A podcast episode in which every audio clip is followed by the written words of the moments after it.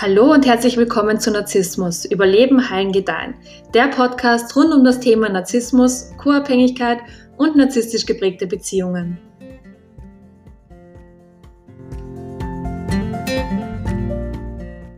Mein Name ist Elisabeth Gessner und heute möchte ich über Verhaltensweisen sprechen, die da Hinweise darauf geben, dass du es mit einem Menschen zu tun hast, dessen narzisstische Anteile zumindest stark erhöht sind. Leider wird uns als Kind oder Jugendlicher nie gelernt, welche Verhaltensweisen richtig ungesund sind und was es mit Narzissmus und narzisstischen Verhaltensweisen auf sich hat.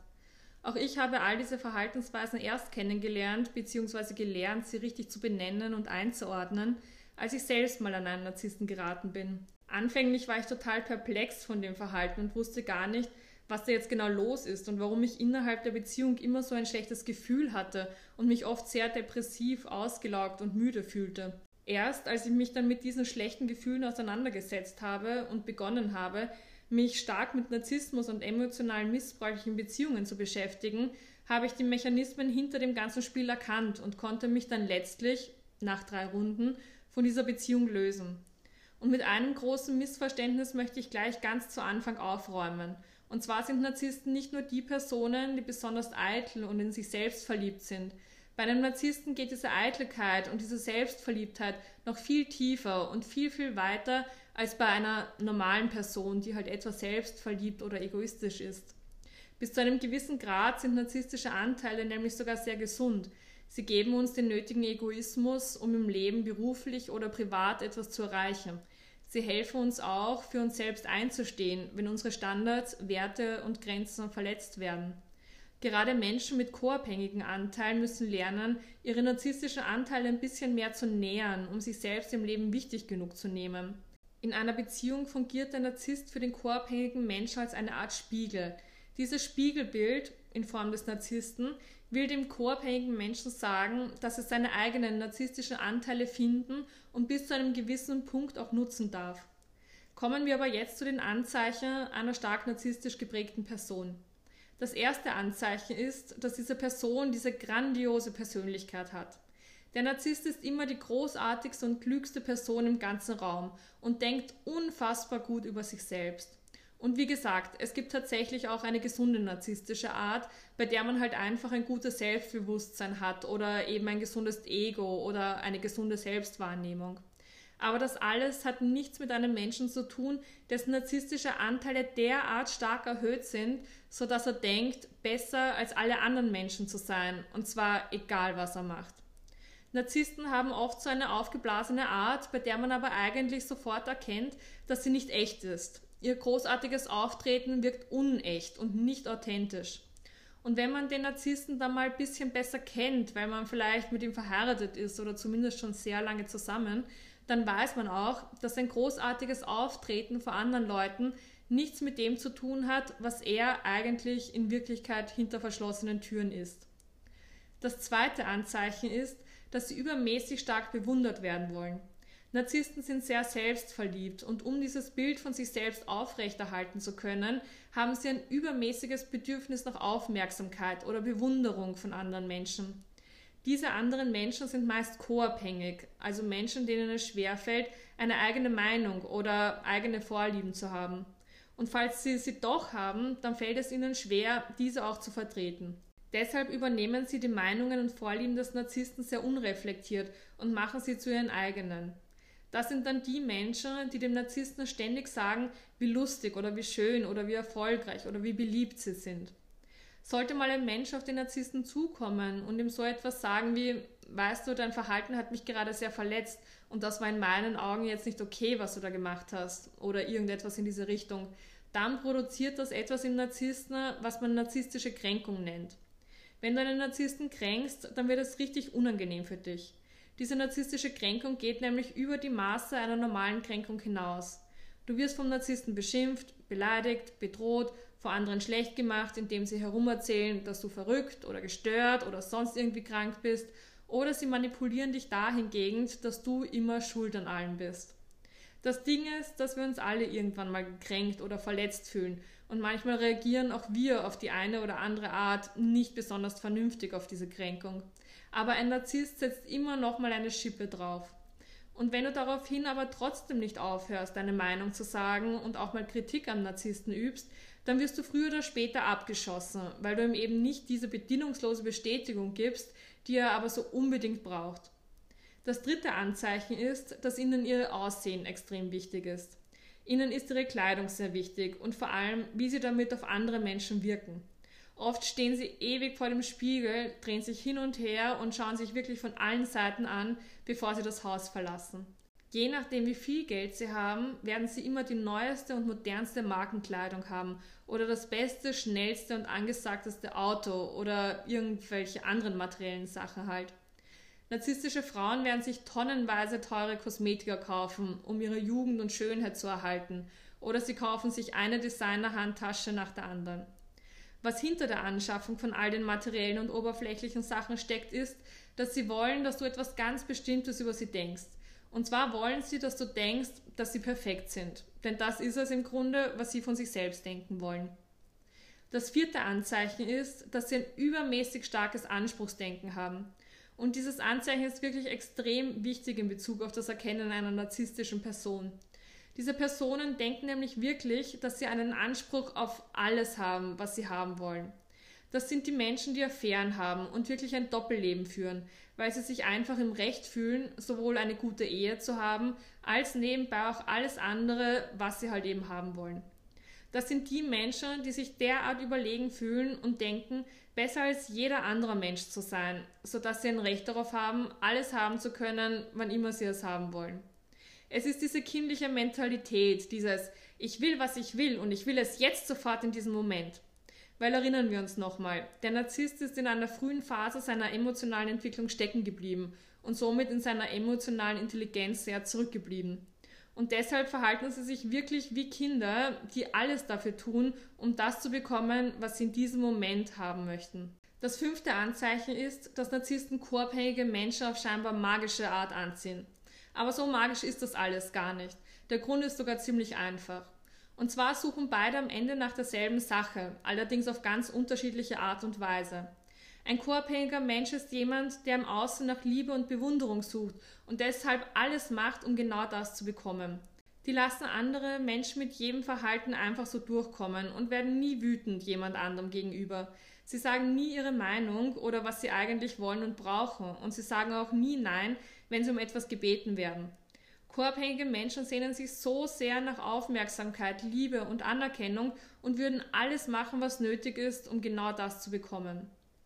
Der Narzisst ist hingegen jemand, der nur Menschen um sich haben möchte, die ihn bewundern und ihm genau das spiegeln, was er an sich selbst so gerne sehen möchte. Was aber halt leider zum größten Teil absolut nichts mit der Realität zu tun hat. Der Narzisst ist also ein Mensch, der jemanden in seinem Leben braucht, der alles, was er tut, befürwortet und der alles für ihn macht, ohne es auch nur eine Sekunde lang kritisch zu hinterfragen.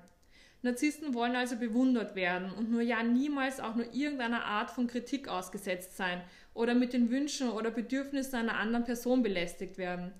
Der Narzisst will, dass die Person in seinem Leben ihm alles durchgehen lässt, weil er wirklich glaubt, den Anspruch darauf zu haben, alles tun und lassen zu können, was er will. Das Einzige, was die Beziehung zwischen einem Narzissten und einem koabhängigen Menschen trennt, ist, wenn der koabhängige Mensch an einen Punkt kommt, an dem er sagt, okay, ich bin durch, ich kann nicht mehr. Und wenn der koabhängige Mensch anfängt, ein bisschen zurückzuschlagen und Standards und Grenzen zu setzen. Das mag ein Narzisst gar nicht, weswegen er dann gehen wird. Er geht, weil der koabhängige Mensch ihm nicht mehr sein eingebildetes, grandioses Selbst spiegelt, was sie aber so gerne sehen würden. Und deshalb haut der Narzisst irgendwann ab und sucht sich direkt einen neuen Befürworter oder eine neue Befürworterin für sein rücksichtsloses Verhalten. Jemanden, der ihm sagt, wie toll und wie großartig er ist.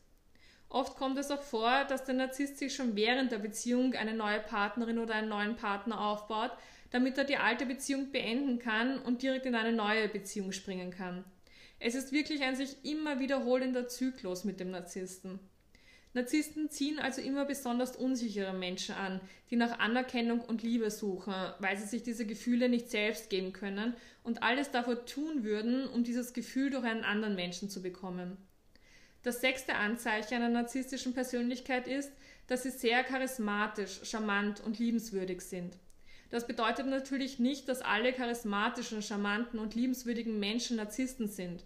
Der Unterschied bei wirklich charismatischen, charmanten und liebenswürdigen Menschen liegt darin, dass sie diese Eigenschaften immer haben, also von Tag 1 bis heute. Wohingegen ein Narzisst nur am Anfang charismatisch, charmant und liebenswürdig ist. Der Narzisst legt früher oder später die Maske des charismatischen, charmanten und liebenswürdigen Menschen ab, zumindest vor dir. Und Narzissten zeigen dir und anderen Menschen deshalb diese charismatische, charmante und liebenswürdige Maske, damit du ihnen das gibst, was sie haben wollen, was eben bedienungslose Bewunderung, Aufmerksamkeit oder das Bild, das sie selbst gerne in sich sehen würden, ist. Du bist für sie wie eine Droge und sie werden dich in ihrem Umfeld behalten, solange sie high von dir werden. Und wenn sie nicht mehr high von dir werden, dann werden sie dich einfach wegschmeißen und sich die nächste Droge suchen. Im Datingprozess erkennst du einen Narzissten daran, dass sie alles sehr schnell übertreiben. Also da bekommst du sofort Rosen und ganz lange Textnachrichten mit wunderbar kitschigen Inhalten, die halt sehr romantisch sein sollen. Das alles ist allerdings nur eine Taktik, damit die Menschen in Gegenwart des Narzissten denken, dass der Narzisst eine großartige und tolle Person ist, obwohl sie das in Wirklichkeit aber halt leider überhaupt nicht ist.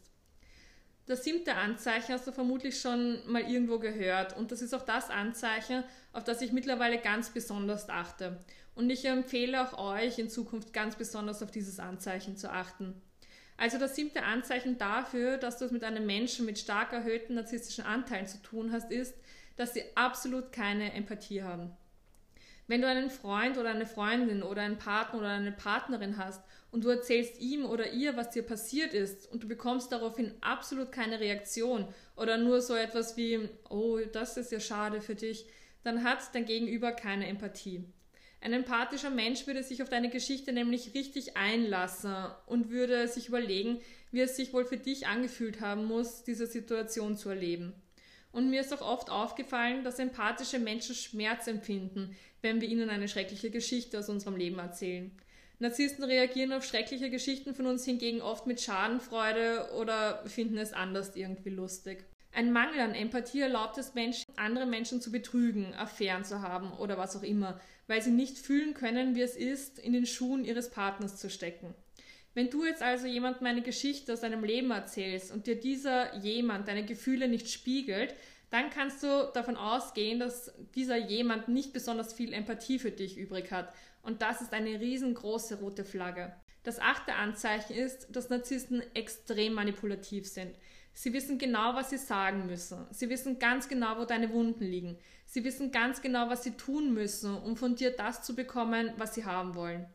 Sie wissen, wie sie dir Schuldgefühle einreden können. Sie wissen, wie sie dir Schamgefühle einreden können.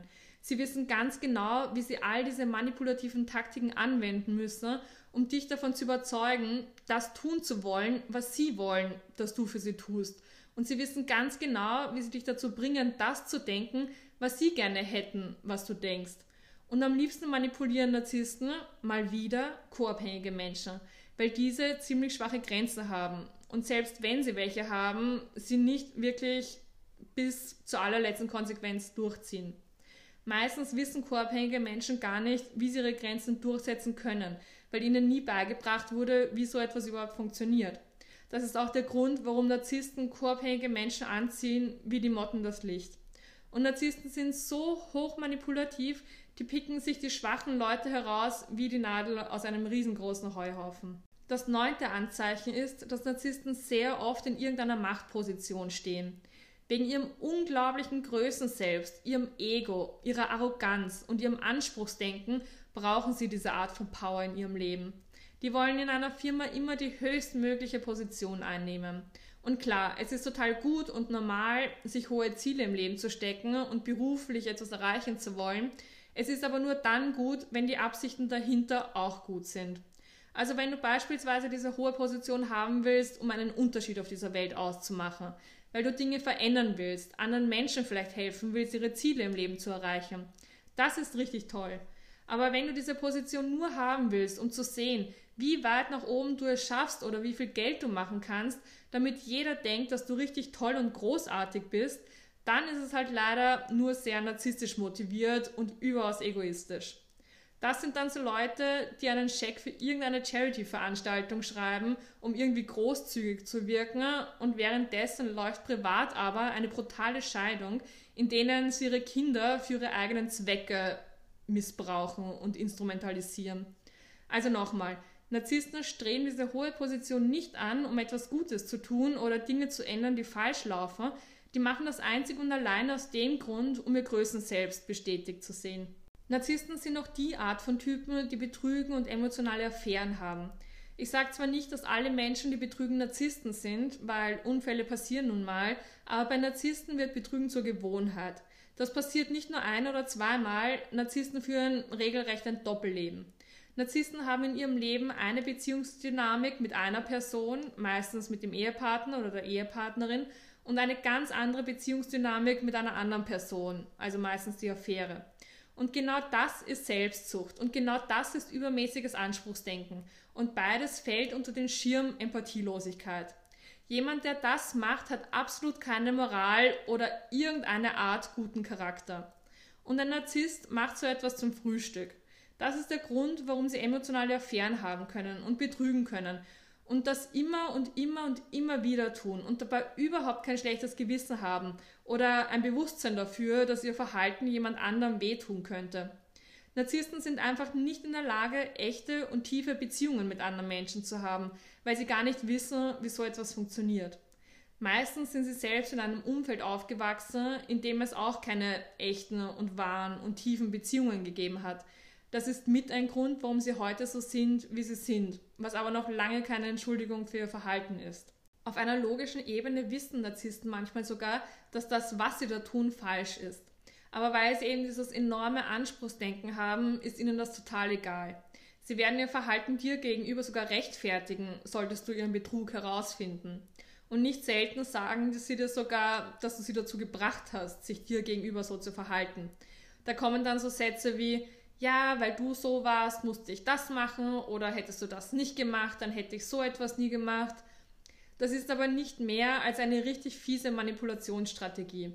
Anstatt zu dem zu stehen, was sie gemacht haben und die Verantwortung dafür zu übernehmen, reden sie sich heraus und oder geben dir die Schuld an allem. Narzissten sind auch die Typen, die Gespräche kontrollieren. Und wenn du jemals mit einem Narzissten zusammen warst, dann hattest du bestimmt schon mal die Art von Konversation, in der du versucht hast, etwas zu erzählen und dein Gegenüber das Gespräch sofort auf sich gelenkt hat. Als ich einmal mit einem Menschen mit stark narzisstischen Anteilen in einer Beziehung war und ihm irgendetwas erzählen wollte, was mir wichtig war oder was mich belastet hat, dann kamen immer direkt so Aussagen wie, ja, mir ist so etwas auch schon mal passiert. Und dann folgte ein gefühlt stundenlanger Monolog davon, was ihm da passiert ist und was er generell schon alles im Leben durchmachen musste. Und meine Geschichte, die ich noch nicht mal zu Ende erzählt hatte, wurde einfach vergessen und auch nie wieder aufgegriffen. Meine Geschichte und meine Beweggründe und meine Gefühle wurden immer direkt abgewürgt und das Gespräch auf ihn gelenkt. Und ich habe mich in solchen Momenten wirklich sehr unsichtbar gefühlt und ich wurde auch nicht gesehen. Und das ist innerhalb einer Beziehung ein richtig hässliches Gefühl. Was für einen gesunden Menschen, glaube ich, schwer zu verstehen ist, ist, dass Narzissten kein Bewusstsein über sich selbst haben. Sie wissen nicht immer, dass das, was sie tun, falsch ist. Narzissten sagen manchmal wirklich so lächerliche oder schmerzhafte oder egoistische Sachen und oft verlässt du eine Konversation mit einer Hand auf dem Kopf und fragst dich, ob sie das jetzt wirklich ernst gemeint haben. Und du fragst dich, wer sowas jemals sagen würde. Aber ja, Narzissten können so seltsame Sachen sagen und glauben den Inhalt ihrer Aussagen oft wirklich selbst. Sie wollen ihre Lügengeschichten glauben, weil sie einfach keine Verantwortung für ihre Handlungen übernehmen wollen. Die gehen einfach durchs Leben und manipulieren so viele Menschen wie möglich, nur um das im Leben zu bekommen, was sie halt eben haben wollen. Und wenn Narzissten versuchen, dich zu manipulieren, dann gehen sie damit von 0 auf 100. Also da kommen dann all diese Phrasen, die wir so gerne hören, wie du bist verrückt und du bildest dir das alles nur ein und das ist gar nicht so passiert, wie du das gerade darstellst und warum bist du so unsicher und wärst du nicht so unsicher oder eifersüchtig oder kontrollierend, dann hätte ich dir das alles nicht antun müssen und du bist doch neurotisch und du bist eine Borderlinerin oder du bist hier die Narzisstin von uns beiden und so weiter. Und die Aussage, dass du verrückt bist, ist wohl wirklich die am häufigsten verwendete Phrase eines Narzissten. Das liebt der Narzisst wirklich so, so sehr zu sagen. Und das ist in Wirklichkeit aber nicht mehr als ein Trick, um dich am Ende wirklich verrückt zu machen. Wenn dich nämlich jemand verrückt nennt, dann ist deine erste natürliche Reaktion Wut oder Ärger. Du sagst dann so Sachen wie, ja, ich bin nicht verrückt und ich bin keine Borderlinerin und du explodierst emotional bei dem Versuch, dich vor einem Narzissten zu rechtfertigen. Stattdessen wäre es in Gegenwart eines Narzissten so unfassbar wichtig und auch notwendig, trotz all dieser manipulativen Taktiken einfach ruhig und bei deinen eigenen Standards und Grenzen zu bleiben. Es wäre besser in einem ruhigen Ton zu sagen, oh okay, du denkst, ich bin verrückt, das tut mir leid, dass du so denkst, aber wie dem auch sei, das ist meine Grenze und hier liegen meine Standards. Und wenn du mich bei dieser Grenze und bei diesen Standards nicht treffen kannst, dann wird das nichts mit uns.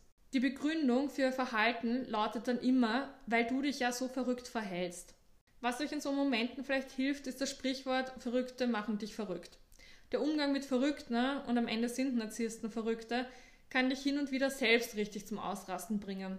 Das Anspruchsdenken und das Ego des Narzissten und die ganze Art und Weise, wie er denkt, ist einfach nicht die Norm. Wenn du es mit einem Narzissten zu tun hast, dann wirst du dir so oft denken, wie kannst du das nur so sehen? Und das stimmt doch alles von hinten bis vorne nicht. Und du wirst richtig wütend, weil du ja Emotionen in diese Beziehung investiert hast. Tatsächlich wäre es aber wirklich besser, ruhig und gelassen zu bleiben und trotz allem bei deinen Standards und Grenzen zu bleiben. Wenn du das kannst, dann können dich die Menschen in deiner Umgebung entweder bei deinen Standards und Grenzen treffen oder aus deinem Leben wegfallen. Und wenn sie aus deinem Leben wegfallen, dann waren sie sowieso nicht für dich und dein Leben bestimmt. Ich nenne das auch gerne die natürliche Selektion, also das faule Obst aussortieren oder so etwas in der Art halt. Du kannst wirklich von Glück reden, wenn solche Menschen aus deinem Raster fallen, denn andernfalls würdest du in einem ständigen Drama leben, was du aber einfach nicht willst oder nicht wollen solltest, weil das in weiterer Folge echt auf deine körperliche und geistige Gesundheit schlägt. Ich hoffe, du konntest aus dieser Podcast-Folge etwas für dich mitnehmen und kannst dich in Zukunft besser von Narzissten abgrenzen und nimmst gewisse Sachen vielleicht auch nicht mehr ganz so persönlich. Ich wünsche dir noch einen wunderschönen Tag und bis bald.